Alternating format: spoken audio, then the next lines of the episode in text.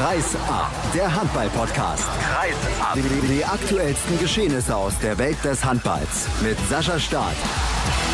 Hallo. Hallo, wir sind schon live drauf, Christian. Unglaublich, oder? Also bei Kreisab ist es derzeit wie verhext, ich weiß auch nicht. Ich kann nicht mehr richtig Vorgespräche führen. Aber okay. wir können direkt anfangen, oder? Ja, können wir machen. Also, hallo und herzlich willkommen zur neuen Ausgabe von Kreisab. Der Kollege Christian Stein von Handball World ist auch schon da. Die Zeit drängt heute ein wenig, denn gleich gibt es einen Medientermin des Deutschen Handballbundes in Köln.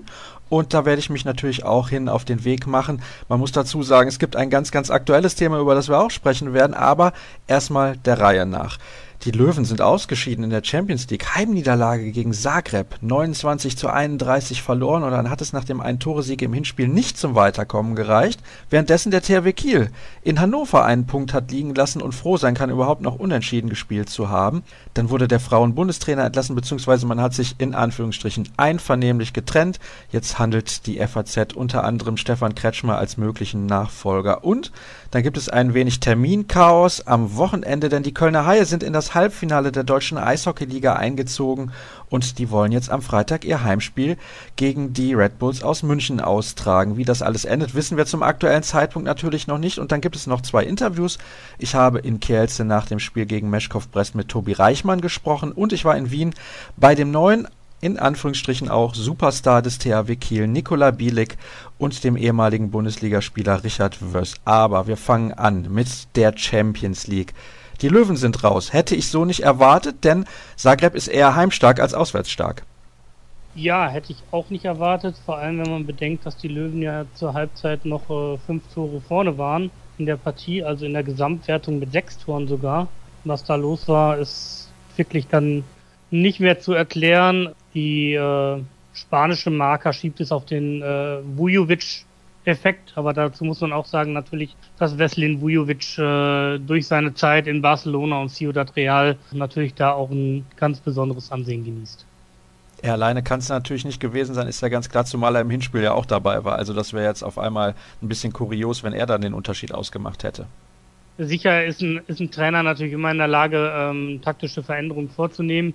Auf der anderen Seite ähm, müssen die Spieler natürlich auch funktionieren und der Gegner muss auch entsprechend mitspielen und äh, dann keine Lösungen präsentieren. Und vielleicht ist äh, den Löwen mit Blick auf die Meisterschaft gar nicht so unlieb, dass man jetzt nur noch eine Doppelbelastung hat. Allerdings hatte ich jetzt nicht den Eindruck, dass die Löwen das Spiel dann am Ende gerne abgeschenkt haben. Nee, natürlich nicht. Äh, und das ist ja auch entsprechend knapp ausgegangen, aber ähm, Nichtsdestotrotz, ich glaube, die Prioritäten bei den, bei den Löwen liegen endlich mal auf einem nationalen Titel, zumal man ja auch wirklich sagen muss, jetzt gegen Paris Saint-Germain äh, zu spielen, da wäre man wirklich dann mal als Außenseiter reingegangen. Obwohl die Löwen ja einen tollen Angriff haben mit so Spielern wie Andy Schmid und Harald Reinkind hat in dieser Saison auch eine tolle Entwicklung gemacht. Auf der anderen Seite Kim Ekdal Duré oder Amerz Menzer Larsen, muss man sagen, sie verlieren die Spiele immer dann, wenn sie Probleme in der Defensive haben. 31 Gegentore gab es das letzte Mal in Kiel bei der 11-Tore-Klatsche da im Dezember. Ist schon ein bisschen auffällig. Ne? Also wenn es extrem viele Tore gibt, sind sie eigentlich selten in der Lage, die Spiele zu gewinnen. Sie brauchen diese starke Defensive. Starke Abwehr ist immer eine, eine gute Basis, äh, um erfolgreich zu spielen. Das trifft aber nicht nur unbedingt auf die Rhein-Neckar-Löwen zu. Das gilt auch für viele andere Mannschaften. Klar, auf der einen Seite kann man auch sagen, wenn man zu Hause 29 Tore selber wirft, darf man ja eigentlich auch nicht verlieren mehr. Also von daher, die Rhein-Neckar-Löwen, ja, sie müssen, sie müssen über die Defensive kommen, zumal sie dann mit einer starken Defensive ja auch nur ihre schnellen Konter über Gensheimer und Grotzky setzen können. Trotzdem hast du jetzt eben auch schon angesprochen, liegt der Fokus natürlich auf den nationalen Wettbewerben. Der nächste Gegner wäre Paris Saint-Germain gewesen, die auf jeden Fall als Favorit in dieses Duell gegangen wären. Aber das ist alles konjunktiv, deswegen wollen wir uns damit nicht weiter beschäftigen. Wir schauen auf die anderen Resultate und sehen, dass auch Flensburg massive Probleme hatte nach einer Sechs-Tore-Führung zur Pause gegen Montpellier. Auch da muss man sagen, knappe Niederlage für den Außenseiter im Hinspiel und dann nochmal zurückgekämpft und fast noch die Überraschung geschafft.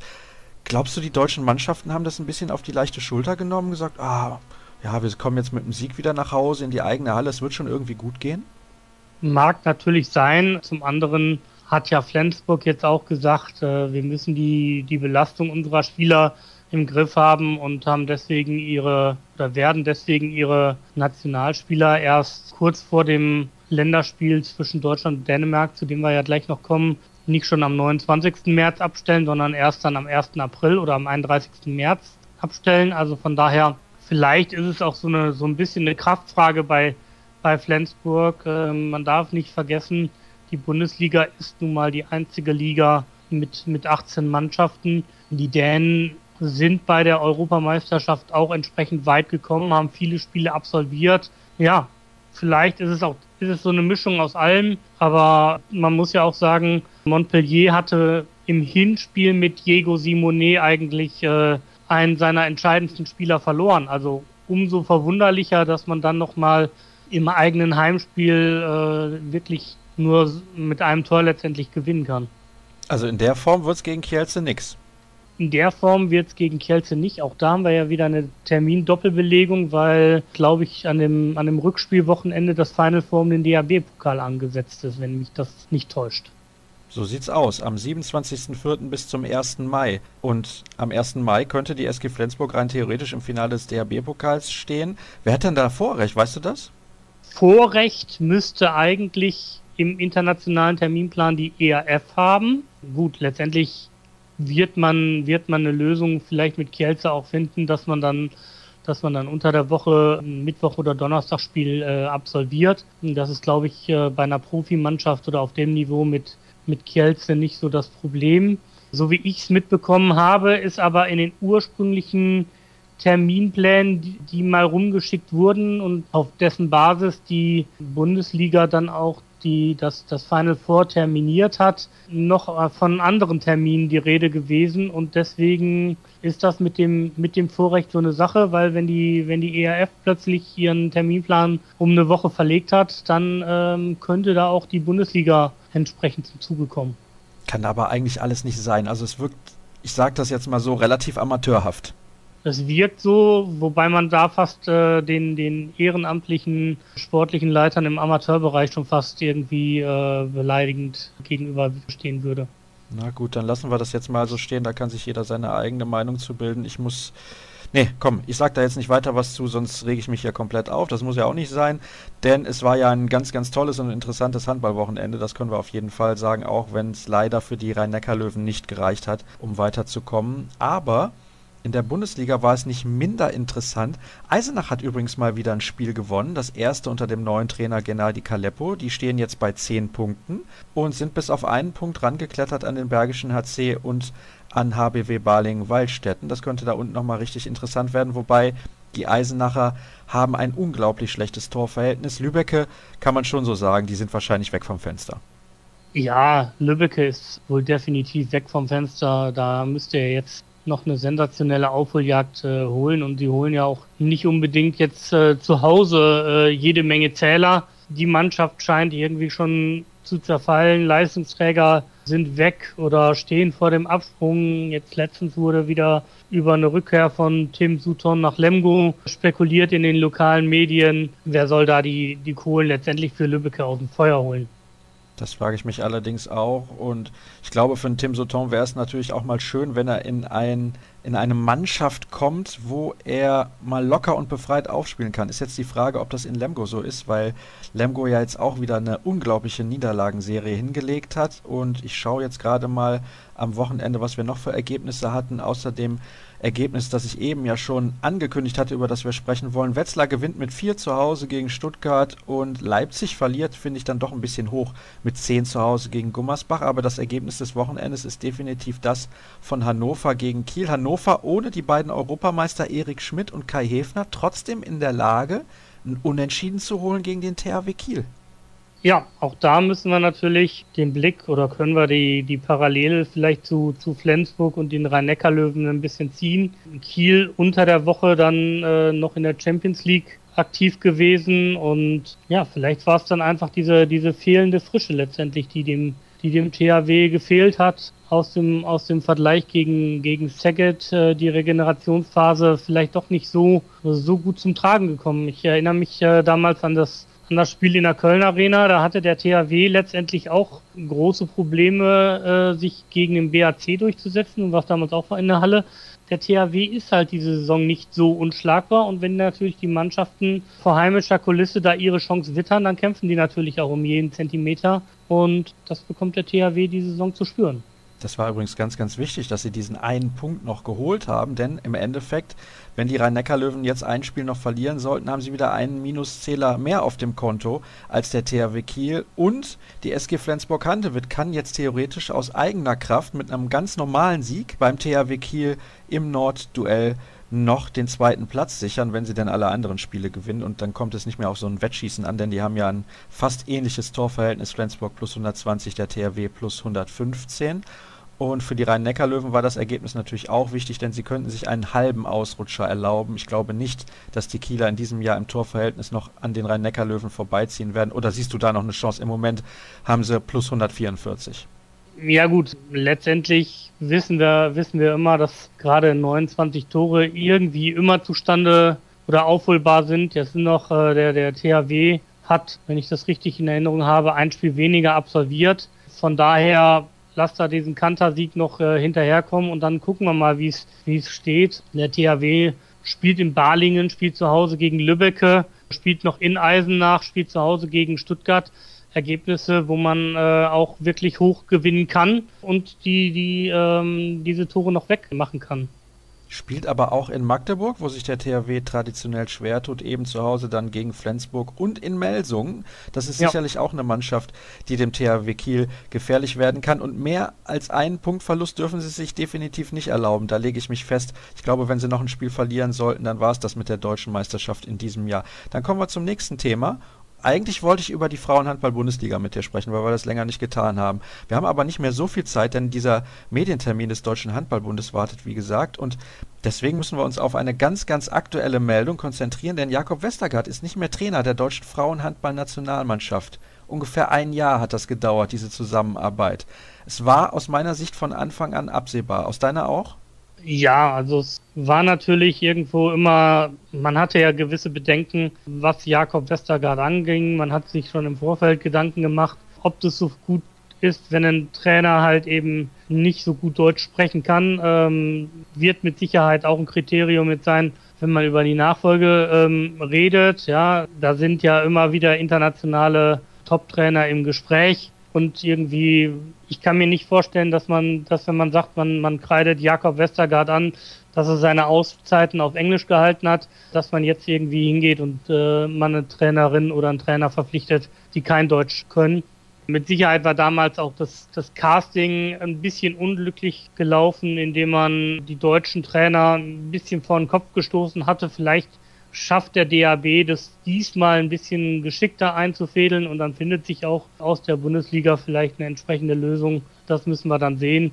Ich bin gespannt, wer es, äh, wer es letztendlich wird. Die Ergebnisse, sei es die WM-Qualifikation gegen Russland, sei es die WM mit einem enttäuschenden 13. Platz, sei es jetzt die EM-Qualifikation gegen Frankreich, wo man vor allen Dingen im, im Auswärtsspiel wirklich ähm, einen katastrophalen Eindruck hinterlassen hat. Irgendwo war dann das, das Maß auch voll und eigentlich haben ja schon viele äh, direkt nach dem, nach den, nach der verpassten WM gesagt, dass man, dass man die Zusammenarbeit äh, mit Westergaard, dass es keine Zukunft hat. Woran lag es denn jetzt vielleicht außer der Sprache? Ist diese Mannschaft, wie wir es so oft schon gesagt haben, einfach nicht trainierbar? Das glaube ich nämlich im Endeffekt nicht. Ich bin der Meinung, dass man einfach nur den richtigen Charakterkopf finden muss.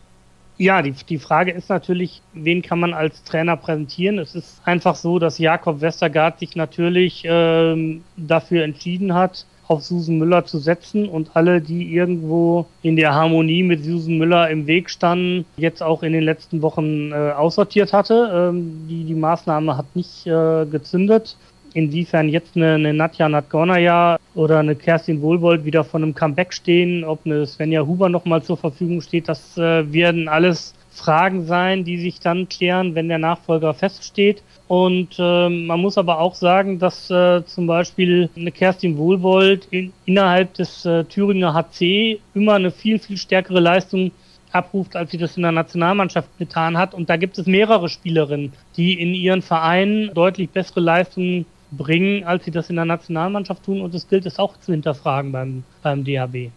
Dann habe ich jetzt zwei Fragen an dich. Die erste ist, wer sollte es denn machen? Bitte nur ein Name. Nur ein Name. Also ich könnte dir zwei anbieten, die ich für fähig halte. Das möchte ich aber nicht. Ich möchte nur einen Und- Namen. Wer sollte es machen?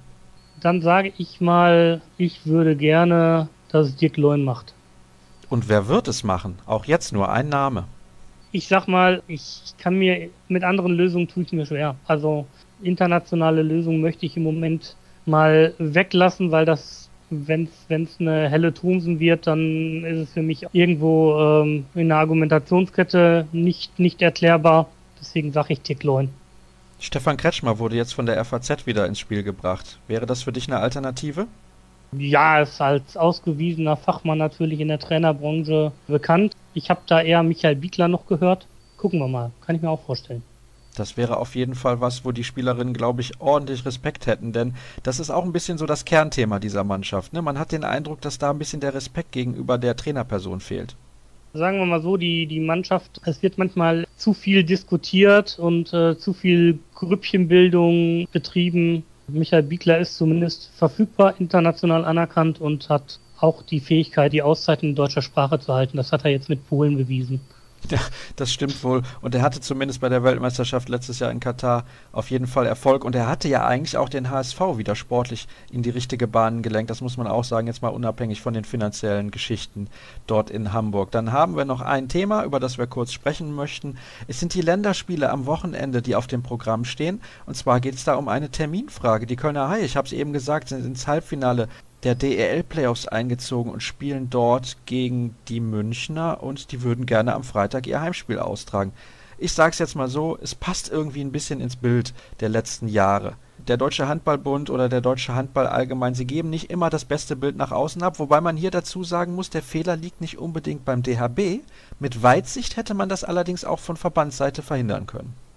Gut, ich war jetzt bei den Gesprächen zwischen DHB und der Lanxess Arena nicht, nicht dabei. Letztendlich muss natürlich die Lanxess Arena sagen, pass auf, wir haben hier eine Blockung von Kölner Haien vorliegen. Wenn ich mir den Terminplan der, der Arena angucke, dann sind am 30. und 31. März sowie vom 2. bis zum 4. April keine Veranstaltungen. Da stelle ich mir natürlich die Frage, warum muss man unbedingt am, am 1. April spielen? Der 3. April wäre auch ein mögliches Auswärtsspiel der geblockter Termin der Haie gewesen. Die, der steht auch im DEL-Spielplan drin, der Mittwoch ebenso.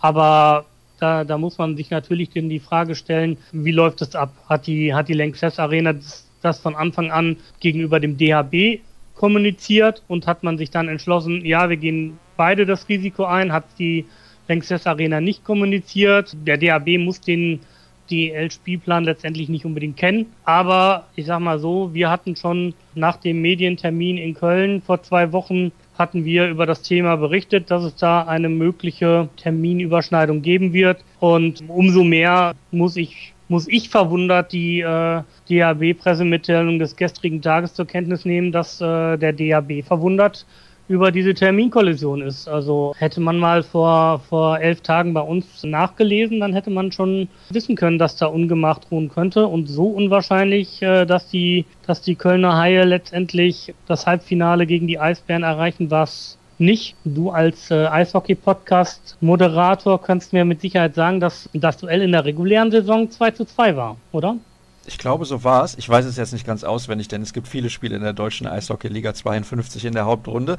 Sieh es mir nach. Wer übrigens Eishockey mag, kann das auch gerne hören. 5 gegen 3 heißt der Podcast. Kurze Werbung hier an dieser Stelle. Aber man muss natürlich auch dazu sagen, hätte man einfach mal vor zwei Monaten, weil da wird es ja ungefähr gewesen sein, dass man diesen Termin gemacht hat, kurz nach der Europameisterschaft, auf die Tabelle der deutschen Eishockey-Liga geschaut. Hätte man gesehen, dass die Haie nicht mehr den vierten Platz erreichen. Und ab Platz 5 wäre eigentlich klar gewesen, dass sie an diesem Freitag nur zu Hause spielen werden. Aber gut, das wäre auch zu schön gewesen, wenn man da mal ein bisschen weitsichtig gearbeitet hätte. Diese Kritik dann nur am Rande. Aber eine Frage habe ich noch, denn das habe ich eben ein bisschen vergessen. Prognosen brauche ich noch fürs Viertelfinale der Champions League. Wer kommt weiter zwischen Zagreb und Paris? Zagreb und Paris, sage ich Paris. Kiel gegen Barcelona. Barcelona. Wada gegen Vesprem. Aus alter Verbundenheit sage ich Vesprem. Würde mich auch wundern, wenn da Wada weiterkäme nach der Leistung gegen Plotzk. Und dann haben wir noch Flensburg gegen Kielce. Ja, ich muss mal die Bundesliga-Karte spielen und sage, ähm, im Trainerwuchsduell setzt sich Lubomir Franjes gegen Talan Duschebaev durch. wir sind sehr gespannt. Es wäre natürlich schön, wenn eine deutsche Mannschaft mit dabei wäre. Aber ich finde, es kann auch eine fantastische Veranstaltung werden, wenn keine deutsche Mannschaft mit dabei ist. Das ist auf jeden Fall klar, denn es wird sich ein Teilnehmerfeld zusammensetzen von absoluten Klasse-Teams und großartigen Spielern. Schade übrigens in dem Zusammenhang, dass Saget ausgeschieden ist, denn deren Bombasch ist einfach ein genialer Handballer. Freue mich, den nächstes Jahr vielleicht in Kielce noch ein bisschen häufiger sehen zu können, einfach aufgrund der Tatsache, dass Kielce dann doch als Club noch ein bisschen größer ist als Pick Saget. Das war's zumindest was den Expertenteil angeht. Kurze Pause, dann gibt es das Interview mit Tobi Reichmann und danach nochmal eine kurze Pause und das Interview, das Doppelinterview mit Nikola Bielik und Richard Wöss. Ich bin mal wieder durch die Gegend gefahren, diesmal wieder nach Kielce, wie schon vor ungefähr einem Jahr. Und auch da habe ich mit Tobi Reichmann genau hier auf dieser Tribüne gesessen. Erstmal hallo und herzlich willkommen und Glückwunsch zum Erreichen des Viertelfinals in der Champions League. War ein hartes Stück Arbeit gegen Meschkow Brest. Ja, auf jeden Fall. Also ich meine, das ist auch keine Mannschaft, die man im Vorbeigehen äh, einfach so schlägt. Also die spielen schon guten Handball. Heute war es auch ein, ein sehr, sehr gutes Spiel von beiden Mannschaften und ja, wir sind natürlich glücklich, dass wir heute auch wieder gewonnen haben und am Ende dann eine Runde weiter jetzt sind. Jetzt wartet dann in der nächsten Runde Flensburg. Das ist ein schönes Nachhausekommen, in Anführungsstrichen für dich, zurück nach Deutschland, aber ein Gegner, der es in sich hat. Ja, definitiv. Also ich meine, Montpellier kennen wir schon aus der Gruppenphase, Flensburg jetzt nicht. Aber ich glaube, die Qualität von Flensburg ist noch mal ein Stückchen höher als die von, von Montpellier äh, einzuschätzen. Und ja, das wird ein sehr, sehr schwierige, äh, zwei schwierige Spiele und aber auch zwei sehr, sehr interessante Spiele. Und jetzt kommen halt keine leichten Gegner mehr, sind jetzt die Runde der letzten acht und wir wollen natürlich da auch voll angreifen, dass wir halt wieder zum Final Four nach Köln fahren. Was macht denn Flensburg so stark aus deiner Sicht? Ja, also der spielt halt eine exzellente Abwehr und dann mit dem Anderson da hinten im, im, Tor da hinten drin, da ja, kann man schon manchmal verzweifeln, wenn man manchmal so Spiele sieht, so da, wenn der da hinten so gut wie alles wegfischt, ist es halt dann schon schwer, dort dann Tore zu erzielen. Aber wir brauchen uns da halt natürlich nicht verstecken. Außerdem haben die auch noch einen sehr, sehr breiten Kader, was wir aber auch haben, dass wir halt wirklich von der ersten bis zur letzten Minute Gas geben können, können die auch. Und ja, deswegen wird es halt ja, sehr interessant werden. Kommen wir mal ein bisschen auf allgemeine Themen zu sprechen. Und äh, bis jetzt Jetzt muss ich gerade überlegen, was wir haben, aber zwei Monate her, dass ihr Europameister geworden seid mit der deutschen Nationalmannschaft. Mhm. Hat sich für dich was verändert seitdem? Ja, also so richtig realisiert hat uns, glaube ich, immer noch nicht, weil halt so der Alltag so schnell wieder eingekehrt ist so vom Handball. Aber groß verändert hat sich eigentlich nicht viel, außer vielleicht so in den sozialen Medien, was man halt so mitbekommt auf den Seiten, dass halt da ja man doch ein bisschen präsenter ist. Aber es macht halt riesen Spaß und das macht uns oder mich auch natürlich super stolz, was wir da geleistet haben in den, in den zweieinhalb Wochen und womit keiner so wirklich gerechnet hatte und umso höher ist es auch einzuschätzen, dass wir halt wirklich eine mannschaftliche Geschlossenheit da gezeigt haben und ja, das macht mich natürlich stolz, damit ein Teil der Mannschaft gewesen zu sein. Als wir vor einem Jahr hier gesessen haben, da war ich noch nicht komplett davon überzeugt, dass du dich hier wohlfühlst. Ist das jetzt anders? Ja, ich fühle mich schon wohl. Ich habe mich da auch wohl gefühlt, jetzt auch. Also das, was ich äh, wollte, wo ich hierher gekommen bin, was ähm, im handballerischen, im sportlichen her, was da meine Ziele waren, ja, die haben sich alle erfüllt. Das hat alles wunderbar funktioniert, hat mich, denke ich, sehr gut weiterentwickelt, sportlich und auch menschlich. Und ähm, ja, das, was ich erreichen wollte, ist schon mal ein, ein großer Schritt äh, weiter vorangegangen. Und ja, jetzt muss ich noch an der Sprache arbeiten. Oh ja, oh ja. Was ist denn das schwierigste polnische Wort, das du aussprechen kannst? äh Najważniejsze. Das heißt genau was für die, die, also zwei, drei Hörer habe ich gehört, die können kein Polnisch. Das heißt natürlich, nee, das Wichtigste ist das. Und ja, tue mich da nach wie vor immer noch sehr, sehr schwer mit der Sprache und im Handball geht es halt, so wie es damals auch schon ging. Normale Sprache geht es auch ein bisschen besser, aber die Fortschritte sind ja, sehr klein. Na gut, okay. Dann lasse ich das gerade so gelten, weil es sportlicher einigermaßen läuft. Aber ich kann aus eigener Erfahrung sagen, diese Sprache ist die Hölle. Und deswegen unterhalten wir uns lieber weiter über das Sportliche. Ich habe den Eindruck, dass du seit der Europameisterschaft noch viel, viel selbstbewusster bist als vorher. Merkst du das selber auch und ist das vor allem so? Ja, ich glaube schon. Also da habe ich noch mal ein bisschen mehr Selbstvertrauen getankt. Davor war ich auch schon selbstbewusst, aber ich glaube, sowas gibt einem natürlich noch mal einen ordentlichen Schub, wenn man da sich so gut präsentieren kann. Und das spiegelt sich halt jetzt auch in der, in der Liga wieder oder hier in Polen, dann in der Champions League, dass man halt wirklich da sehr selbstbewusst auftreten kann. Und ja, ich weiß, was ich halt kann und das versuche ich halt dann bestmöglich umzusetzen. Das darfst du leider in Anführungsstrichen ja immer nur 15 Minuten pro Halbzeit. Aber wir haben letztes Jahr schon, also du hast letztes Jahr schon zu mir gesagt, dass das System für dich in Ordnung ist. Du kennst das, du weißt, dass das so ist und deswegen kannst du dich damit arrangieren. Jetzt wird Ivan Schupic im Sommer den Verein verlassen. Ändert sich dann für dich irgendwie was? Hast du mit dem Verein schon darüber gesprochen? Kommt ein neuer Rechtsaußen, mal unabhängig davon, wer das sein könnte? Hm. Nee, es kommt auf jeden Fall ein neuer. Das steht auch schon fest. Wird auch, glaube ich, ein, ein polnischer Spieler sein. Ja, der Unterschied wird sein, dass ich dann Polnisch sprechen muss mit ihm, mich dort auf der, oder auf der, auf der Position verständigen muss. Mit Ivan habe ich immer, äh, haben wir immer auf Deutsch äh, uns abgesprochen. Und ja, aber das wird dann trotzdem so weitergehen und das System wird beibehalten mit, mit, mit, mit Talent und ja, dann werden wir sehen, was nächste, nächstes Jahr dabei rauskommt. Kam dir das entgegen, dass die polnische Liga nicht ganz so stark ist und dass du immer nur 15 Minuten pro Halbzeit spielst während der Europameisterschaft? War das ein Vorteil deiner Meinung nach für dich persönlich, physisch auch? Ach, ich denke schon. Also ich habe auch zwei Wochen früher Schluss gehabt als die deutschen Spieler und bin sehr frisch in die Lehrgänge reingegangen und äh, auch in die Europameisterschaft, was die anderen, glaube ich, nicht so hatten, weil sie doch schon mehr in den Knochen hatten. Ich hatte zwei Wochen frei, habe mich dann selber halt fit gehalten und ja, das hat, glaube ich, schon einen großen, großen Teil ausgemacht, auch gerade vom Kopf her, dass man da halt wirklich sehr frisch war. Dann habe ich eine letzte Frage und zwar freust du dich jetzt besonders, weil du warst beim letzten Lehrgang der Nationalmannschaft nicht mit dabei, dass du jetzt die Jungs dann auch mal wieder siehst? Ja, na klar. Letztes Mal hat es leider nicht funktioniert, weil wir hier gespielt haben. Jetzt bin ich auch wieder leider später dabei, weil wir Mittwoch noch ein Pokalspiel haben. Aber werde dann Mittwochabend oder Donnerstag zur Mannschaft dazustoßen und dann geht das auch wieder seinen gewohnten Gang. Ja Mist, sonst hätte ich dich Montag zwölf Stunden im Auto mitgenommen, aber das ist wahrscheinlich dann eher... Geht leider nicht. Nee. Ja, kann man nichts machen. Genau. Ich danke dir recht herzlich. Ich Gerne. weiß, du musst weg, deswegen ja, weiterhin viel Erfolg und wir sehen uns dann bei den Länderspielen. Dankeschön. Dankeschön.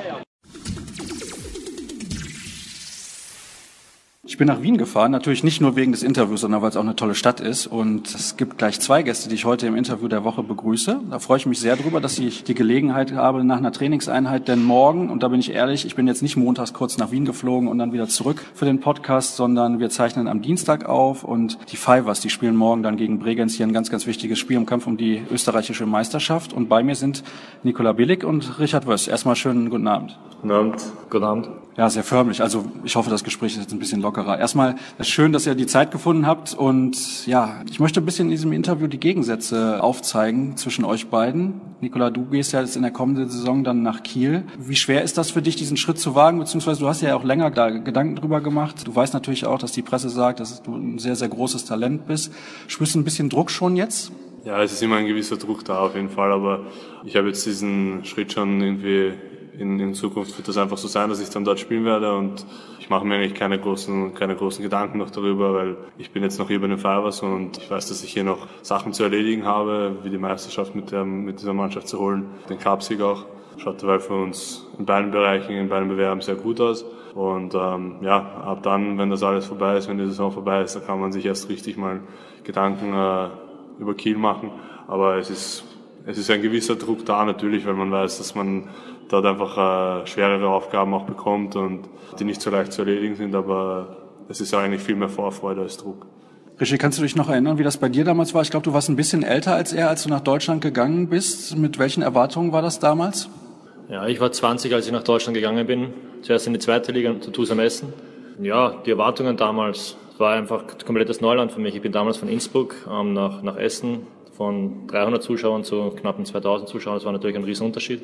Hat aber unglaublich Spaß gemacht, motiviert wahnsinnig und war ein tolles, toller Einstieg eigentlich nach Deutschland. Was waren denn die Schwierigkeiten zu Beginn, die vielleicht auch für Nico zu Stolpersteinen werden könnten?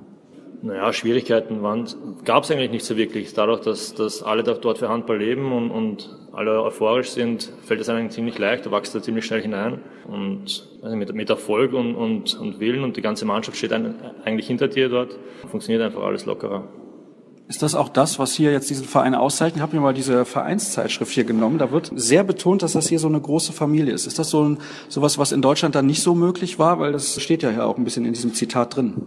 Ja, hier der Verein Fibers Margareten ist halt ein unglaublicher familiärer Verein. Da sind, glaube ich, in der ersten Mannschaft fast ausschließlich eigene Jugendspieler, also fast nur Fibers aus der Jugend. Natürlich kennt man sich dann schon ewig lang, man kennt die Zuschauer schon ewig lang und natürlich was ganz Besonderes ist in Deutschland nicht so. Da finden mehr Spielerwechsel statt natürlich, aber deswegen ist es natürlich auch die stärkste Liga der Welt, weil man immer die Besten holt. Und hier wird eher geschaut, dass, dass, dass der Nachwuchs groß rauskommt und mit den Jugendspielern gespielt wird. Nico, du hast ja jetzt diesen Schritt nicht ohne Grund gemacht, sondern eben, weil du große Ziele hast. Es gibt natürlich dann trotzdem auch ein paar Gedankenspiele, wo man überlegt, was vielleicht nicht klappen könnte. Hast du so Gedankenspiele auch mal gehabt, dass du Zweifel hast, das und das, das könnte vielleicht schwierig werden, zum Beispiel auch mit der Spielzeit zu beginnen, denn der Kader in Kiel ist ja jetzt nicht der allerschlechteste? Ja, natürlich wird es nicht so sein, dass ich jetzt komme und sofort irgendwie 60 Minuten dort spielen werde. Wenn es so ist, dann freue ich mich, wenn nicht, dann würde es mich nicht wundern. Aber sonst zweifle eigentlich nicht, weil ich finde, wenn man, wenn man Angst hat, irgendwie diesen Schritt zu machen, dann sollte man ihn gar nicht machen. Ich bin für alles, was kommt, bin ich, glaube ich, bereit. Ähm, ich muss mich natürlich in einigen Bereichen noch steigern, das ist keine Frage. Aber ich würde den Schritt, wie gesagt, nie machen, wenn ich irgendwie an mir selber irgendwie zweifeln würde. Es wird so sein, dass einiges vielleicht mir ein bisschen schwieriger fällt, manche Sachen vielleicht nicht so schwer, aber ich, im Großen und Ganzen habe ich mir, mache ich mir nicht so große Gedanken darüber, weil ich einfach, weil ich einfach weiß, dass ich mich noch sehr viel, in sehr vielen Bereichen verbessern kann, aber genau das ist es eben, ich kann das, ich weiß, dass ich das, wenn, wenn ich es äh, will, mit meinem Willen, dass ich das schaffen kann und deswegen sind da eigentlich kaum Zweifel. Ist er geduldig genug, um vielleicht mal ein, zwei Jahre zu warten, bis er den Durchbruch schafft? Ja, der Nico ist ein unglaublich ehrgeiziger Typ, also wird alles geben, damit er relativ viel Spielzeit bekommt, das weiß ich und, und ich weiß auch, dass er sich durchsetzen wird. Was macht dich denn da so sicher? Ja, wenn man einfach merkt, dass er ein unglaublich ehrgeiziger Typ ist, der einen unglaublichen Willen hat und, und alles für den Erfolg tut. Was kann er denn spielerisch gut? Naja, ähm, Nico ist auch ein junger Spieler, der trotzdem einfach schon unglaublich viel Klasse hat, der alles eigentlich gut kann. Es gibt jetzt nichts, mich jetzt spontan nichts ein, was er jetzt nicht gut kann. Also er hat gute Übersicht, super Wurf, um, Deckungsspieler gut und für sein Alter ist einfach überragend. Da passt vielleicht eine Hörerfrage ganz gut rein. Wo sind denn die wesentlichen Unterschiede auch in der Qualität des Handballs in Deutschland und Österreich? Wie ist das anzusiedeln? Also jetzt sage ich mal, die Fivers, würden die in der zweiten Liga oben mitspielen oder wären die vielleicht ein Abstiegskandidat in der ersten Liga? Wie ist das von der Qualität ungefähr? Also das habe ich mir auch schon oft gefragt, wie wir mit den Fivers in, in Deutschland dastehen würden. Aber ich glaube, wenn wir die, die komplette Mannschaft beisammen haben, ohne Verletzte, glaube ich schon, dass wir mit den, mit den unteren Mannschaften in der ersten Liga zum Teil mithalten könnten und in der zweiten Liga auf alle Fälle oben mitspielen würden. Aber die Breite ist natürlich höher in Deutschland. Das, der, der, Kader ist natürlich breiter, die, die, körperlichen Voraussetzungen in Deutschland, also die Spieler sind, sind körperlich stärker. Wird natürlich auch sehr viel trainiert dort im körperlichen Bereich, was auch ein Unterschied ist. Und das gesamte Umfeld einfach, die Fans, die, die der Verein. Es sind so viele Mitarbeiter, die nur den Verein beschäftigt sind in den deutschen Vereinen und, und das ist einfach, die Professionalität ist schon ein Unterschied. Freust du dich ein bisschen auf diese Professionalität auch? Ja, auf jeden Fall. Also ich glaube, es, also ich hatte das im 94er, im 94er Nationalteam war das bei uns zum Beispiel jetzt bei der letzten EM schon, hatten wir fast jeden Tag, jeder Tag wurde professionell äh, ausgeführt. Also wir haben, es war einfach ein, jeder Tag war geplant, wir wussten, nach dem Messen gibt es CK-Messen, nach dem nach dem CK-Messen geht es zum Training, nach dem Training ins Kältebecken und so weiter. Und das Essen war extra gemacht für uns, also dass wir auch ähm, nichts Falsches essen, sondern wirklich Energie bekommen und uns schnell, so schnell wie möglich regenerieren. Und ja, darauf freue ich mich auch in Deutschland, weil das halt, wie Richie schon gesagt hat, das ist ein, glaube ich, eigentlich der größte Unterschied äh, zum österreichischen Handball ist, dass einfach, dass da einfach noch viel mehr ins Detail gearbeitet wird und sowohl im Fitnessbereich und, und allgemein auch einfach, wie man sein Leben gestaltet, glaube ich, dass man einfach viel weniger Zeit hat, irgendwie sich mit blöden Dingen zu beschäftigen, sondern es ist einfach alles irgendwie geregelt und diesen Ablauf, an den muss man sich, glaube ich, erstmal gewöhnen, wenn man aus Österreich oder auch von irgendwie aus anderen Ländern nach Deutschland kommt. Das wird natürlich ein bisschen dauern, glaube ich, aber das ist, das ist, glaube ich, der Unterschied. Du wirst aber bestimmt auch ein paar Dinge vermissen, oder nicht? Ja, sicher. Es ist sowohl natürlich die Mannschaft ähm, als auch unsere Zuschauer, weil Juric auch schon gesagt hat, eben, dass man kennt halt hier einfach fast jeden, man kennt die Jugendspieler. Ich könnte, ich könnte viel, also ich kenne viele, viele von, von der U9 bis eben bis zur U20, weil ich halt auch hier aufgewachsen bin einfach. Und allgemein natürlich die Familie bleibt noch hier und es wird sicher einige Sachen geben, die mir fehlen werden, aber ich glaube, man muss halt, äh, man muss halt auch von diesen Sachen weg, weil man, wenn man seine Ziele erreichen will. Es ist einfach manchmal so, dass, dass man einen größeren Schritt machen muss und dann wird es nach Jahren, nach ein paar Jahren auch ein bisschen, bisschen leichter für mich werden, glaube ich. Und endlich mal mit jüngeren Torhütern zusammenspielen, ne? Ja, stimmt. Also für mich ist natürlich, das, das ist auch ein, wird auch ein Unterschied sein, normalerweise immer mit Papa dabei und so. Und das, das ist halt ein, ein unglaubliches Gefühl, was, was glaube ich eben auch einzigartig ist und beziehungsweise einfach nicht so oft passiert. Und ich genieße diese Zeit so lange, wie, wie es nur geht und ich glaube er auch. Und das macht einfach irrsinnig viel Spaß, dass, dass wir zusammenspielen. Und wie gesagt, wenn wir jetzt noch zusammen, wir haben zusammen schon den Supercup geholt, den Cup wenn wir jetzt noch äh, die Meisterschaft einmal zusammenholen würden, würde das natürlich was Großes für uns sein und einfach ein großer Wunsch in Erfüllung gehen. Ich möchte mal ein paar Hörerfragen mit einbinden und mit dir, Richie, anfangen. Und es geht darum, warum denn du damals überhaupt nach Österreich zurückgegangen bist. Vielleicht wissen das die meisten nicht. Vielleicht kannst du das nochmal kurz darlegen. Ja, also es war eine Entscheidung, die ich nicht von, von einem Tag auf den anderen getroffen habe. Also wir haben schon länger darüber nachgedacht und es war einfach die Zeit, meiner Meinung nach, um, um jetzt beruflich auch etwas zu machen. Also ich war insgesamt, glaube ich, acht Jahre jetzt wirklich nur auf Handball, also richtig Handballprofi. Und ich wollte einfach zurück und jetzt beruflich etwas schaffen. Was machst du denn nebenbei noch? Oder in Anführungsstrichen nebenbei? Ich habe jetzt Anfang März in der Polizeischule angefangen. Das ist ziemlich intensiv jeden Tag und nach der Schule gehe ich ins Training. Ist ziemlich zeitintensiv, anstrengend, aber das gehört dazu. Und ich spiele gerne Handball und hoffe auch, dass wir die Ziele nach dieser Saison erreichen werden. Deswegen mache, nehme ich das Ganze auch auf mich. Bist du dann deutlich platter als nach vielleicht zwei Trainingseinheiten am Tag in Deutschland jetzt mit dieser Ausbildungsgeschichte nebenbei?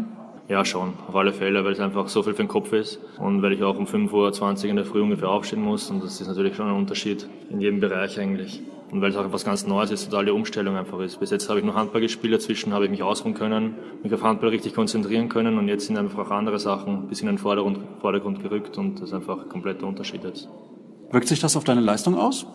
Ich bin jetzt seit drei Wochen in der Schule, also bis jetzt gab es ja nicht so viele Möglichkeiten, ähm, das festzustellen. Aber ich werde auf alle Fälle versuchen, trotzdem natürlich im Handball mein Bestes zu geben und, und gut zu spielen. Das ist natürlich klar. Und ich glaube nicht, dass es jetzt groß sich auf die Leistung auswirken wird bei den Spielen. Das ist im Prinzip dann der komplette Unterschied zu dir, ne? weil du hast ja noch zuletzt deine Matura gemacht und äh, machst du immer noch, machst du immer noch, okay. Wirst du dann in Deutschland beispielsweise auch ein Fernstudium machen? Planst du sowas? Also ich glaube, dass ich die ersten Jahre mal auf jeden Fall äh, Vollprofi sein werde, weil das einfach für den Einstieg einmal sehr wichtig ist, glaube ich. Und dann in Zukunft muss ich dann schauen, weil ich glaube halt, wenn man bei Kiel spielt, ist da noch weniger Zeit, Champions League auch noch dazu, also da kommt schon einiges auf einen zu. Und wenn ich irgendwas mache, dann will ich es eigentlich äh, mit 100 Prozent machen und dann auch das Studium eigentlich so schnell wie möglich abschließen und nicht irgendwie also nicht 10 oder 12, 13 Jahre dafür brauchen. Ich bin sehr interessiert an Physiotherapie, irgendwie Sportmanagement, solche Sachen würden mich sehr interessieren. Aber wie gesagt, ich will das halt entweder zu 100% machen oder dann gar nicht oder mich dann 100% auf den Sport konzentrieren. Da muss ich mir natürlich die nötigen Informationen dafür holen, wie viel ich da lernen muss, wie viel ich da tun muss, ob das überhaupt möglich ist mit dem äh, Zeitplan, den ich dann dort haben werde. Aber das werde ich dann alles, also wie gesagt, die ersten zwei Jahre mal auf jeden Fall Vollprofi, weil ich glaube, das sind die, sind sehr wichtige Jahre mal, wenn man, wenn man in die Bundesliga kommt zum Einstieg. Und dann, dann schaue ich mal, wie es ausschaut. Es gibt natürlich noch Fragen auch zur österreichischen Nationalmannschaft. Erzähl doch mal ein bisschen was aus der österreichischen Nationalmannschaft, auch aus der Vergangenheit, wie sich das auch entwickelt hat. Denn man muss ja schon sagen, die Mannschaft hat in den letzten Jahren eine sehr, sehr gute Entwicklung genommen. Ja, auf alle Fälle. Also wir hatten oder wir hatten und wir haben noch immer wirklich sehr gute routinierte Spieler und es kommt unglaublich viel von unten nach, vom, vom Nachwuchs. Ähm, eben im Nico Billig und, und Tobi Wagner zum Beispiel von unserer Mannschaft, Neuhold von Krems und mehrere noch. Ähm, es kommt wirklich viel nach und ich glaube, da wird sich was ganz Tolles entwickeln in Zukunft. Werden natürlich auch Stützen in naher Zukunft auch wegfallen, wie, wie der Viktor Schilagi oder der Vitas Zura. Nikola Marinovic weiß ich jetzt auch nicht genau, was der aktuelle Stand ist. Aber auf alle Fälle wird sich das Gesicht der Nationalmannschaft sich verändern. Aber ich, ich sehe das sehr, sehr optimistisch, weil eben wirklich gute Nachwuchsleute nachkommen und ich glaube, dass das Nationalteam äh, langfristig sehr erfolgreich sein wird. Welche Rolle traust du denn Nico dazu? Du hast ja gerade schon angesprochen, dass Figo dann irgendwann auch mal aufhören wird. Hat er ja vor ein paar Wochen in der Sendung bei uns auch gesagt. Aber kann er so ein, so ein neuer Führungsspieler für die Nationalmannschaft werden und vielleicht auch den Handball in Österreich noch ein bisschen pushen? Denn es ist unglaublich schwer für Handball in diesem Land. Ähm, ja, ich bin mir hundertprozentig sicher, dass der Nico der, also der Spieler in der Nationalmannschaft sein, werden, sein wird. Ist er, ist er jetzt schon zum Teil. Er hat schon unglaublich viel Verantwortung übernommen in den letzten Spielen, im letzten Jahr. Das traue ich mir absolut zu und ich weiß nicht, wer das sonst in Zukunft sein sollte, wenn nicht der ob das einen Push für die, für die österreichische Liga, für den österreichischen Handball geben wird, ja, also es ist natürlich einzigartig, dass, dass ein Spieler es schafft, von, von einem österreichischen Verein direkt zu DRW Kiel zu kommen. Ich glaube, das hat es noch nie gegeben, sowas. Natürlich sehen viele junge Spieler das als großes Vorbild, dass jeder möchte das schaffen eigentlich. Und es ist eine wahnsinnige Auszeichnung, dass er das geschafft hat. Und ich glaube schon, dass, das, dass sich viele Junge jetzt am Nico orientieren werden und dass er, dass er ein großes Vorbild werden wird.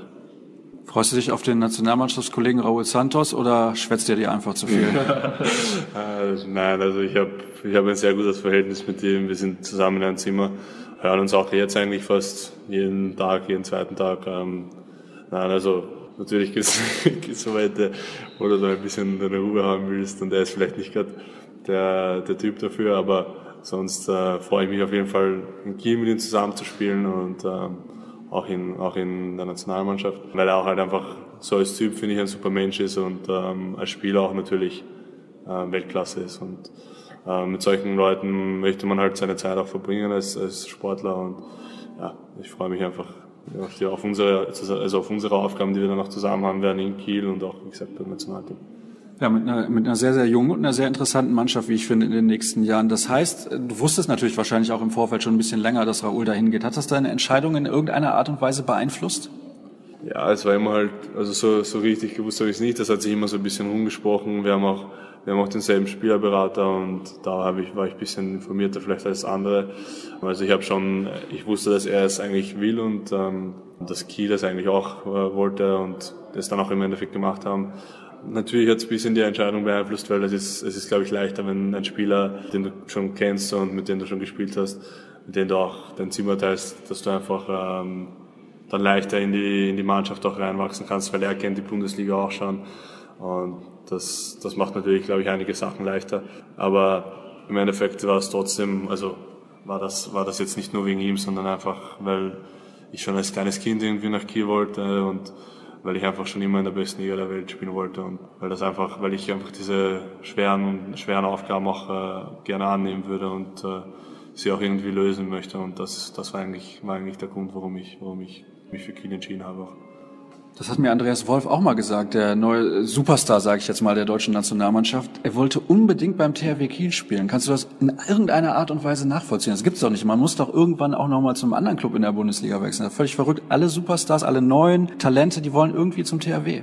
Ja, natürlich wollen alle zum THW. Das kann ich absolut nachvollziehen. THW ist einfach seit, seit weiß nicht, Jahrzehnten oder seit, seit ich zumindest Handball schaue, einfach die Mannschaft in Deutschland. Die bekannteste Mannschaft, die, die jedes Jahr wirklich absolut an der Spitze mitspielt oben. Haben auch eine Wahnsinnshalle und, und jeder kennt einfach den THW. Der THW Kiel ist die Mannschaft, die man verbindet mit Handball eigentlich. Natürlich gibt es auch andere gute Mannschaften wie jetzt die rhein löwen Flensburg und so weiter.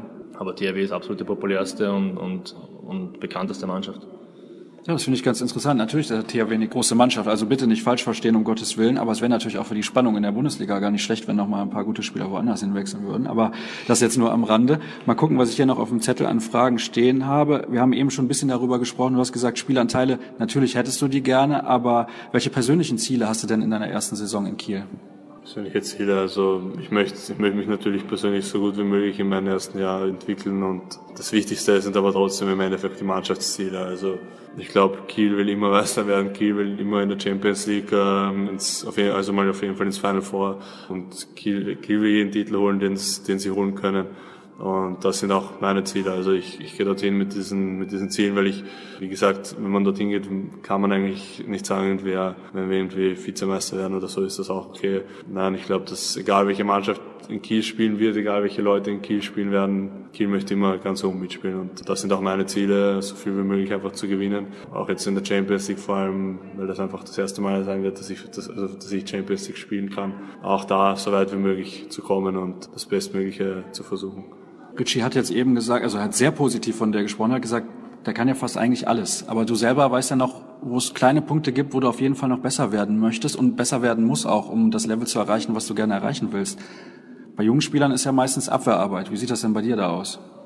Ja, gehört sicher natürlich auch dazu. Also ist auch ein Punkt, in dem ich mich verbessern muss, weil da auch vielleicht noch äh, der Körper ein bisschen fehlt und aber ich glaube, das, das ist halt eine Sache, das ist, also Abwehrarbeit ist eigentlich sehr viel mit Willen verbunden. Also du musst halt, du musst halt wirklich wollen, ähm, in der Deckung zu stehen und einfach dein Bestes zu geben und versuchen, so gut wie möglich zu verteidigen. Und man, also ich glaube, dass die meisten auch wissen, wie wichtig äh, Deckung im Handball ist.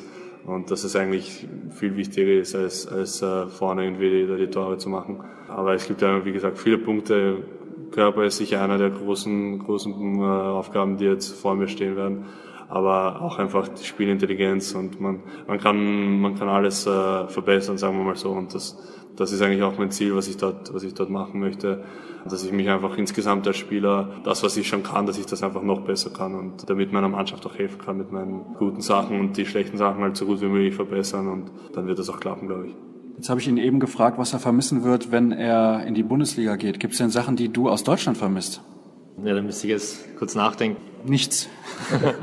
Na, natürlich war es eine unglaublich schöne Zeit in Deutschland, einfach insgesamt durch, durch die ganzen Erlebnisse, die ich dort erleben durfte, durch die Professionalität, die ich dort erleben durfte. Es waren einfach so viele Sachen, die wirklich schön waren, im sportlichen Bereich eigentlich, hat auch im privaten Bereich wirklich gut, gute Erlebnisse, schöne Erlebnisse. Aber im Endeffekt finde ich es hier in meiner Heimat am schönsten und bin froh, dass ich wieder, wieder zurück bin.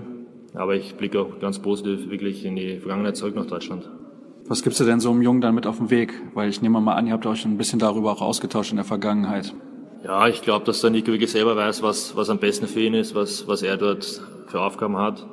Ähm, er kommt wirklich in einen professionellen Verein, der, der und ihm, er, ihm als jungen Spieler wird sicher sehr geholfen dort am Anfang von, von allen Mitspielern, bin ich mir sicher. Und, und ich glaube, er hat schon so viele Gespräche geführt mit Leuten, die, die in Deutschland sind oder waren oder wie auch immer. Da muss man ihm nicht mehr viel mitgeben. Ich glaube, das, das weiß er schon selber. Jetzt hat er eben gesagt, der Meistertitel soll noch her. Ja, jetzt weiß ich, die Österreicher sind generell sehr zurückhaltend und dann sagen, ja, gucken, wir müssen von Spiel zu Spiel denken. Wie groß sind denn die Chancen, dass er mit den Fivers dieses Jahr den Titel holt? Ja, ich würde sagen, sehr, sehr groß. Ähm, wir sind jetzt mit, mit, mit großem Vorsprung eigentlich Erster. Wir haben im Grunddurchgang nur ein Spiel verloren, ansonsten alles gewonnen. Ähm, wenn wir nicht also arg vom, vom Verletzungspech, wenn es das Verletzungspech nicht zu sehr trifft, das hat uns schon getroffen durch den Tobias Wagner, der hat sich jetzt das Kreuzband gerissen, leider Gottes, unser Gasläufer. Aber wenn wir sonst verschont bleiben, glaube ich, haben wir wirklich sehr, sehr gute Chancen und bin sehr zuversichtlich. Also ich glaube, dass wir die beste Mannschaft haben und das müssen wir einfach auch in den wichtigen Spielen am Ende dann zeigen. Wunderbar. Dann hoffe ich natürlich, dass das klappt. Schade natürlich, dass sich der Kollege das Kreuzband gerissen hat. Ich glaube, der ist gerade, hat einen Vertrag in Baling unterschrieben. Wenn mich nicht alles täuscht, dem wünschen wir natürlich alles Gute, dass er dann auch schnell in der Bundesliga Fuß fassen kann und dass das, dass das dann auch was wird auf Dauer und er nicht da irgendwie schnell nicht Probleme mit der Verletzung hat. Ich danke euch recht herzlich. Wünsche euch auch, wie gesagt, viel Erfolg für die ausbleibenden Spiele und hört sich ja so an, als sollte das mit der Meisterschaft eigentlich gut gehen. Und es gibt natürlich noch die Quizfrage der Vorwoche aufzulösen. Da wollte ich wissen, gegen welchen Gegner absolvierte Max Holz sein bisher einziges Länderspiel. Das war gegen Island. Und eine aktuelle Quizfrage gibt es auch noch. Warum tragen denn alle hier im Trikot die fünf? Wer das weiß, der kann uns gerne schreiben. Preis gibt's auch diese Woche nicht, aber ich hoffe, ihr hattet trotzdem Spaß beim Zuhören. Ihr findet uns wie immer auf facebook.com slash kreisab oder bei Twitter at kreisab.de. Bis nächste Woche.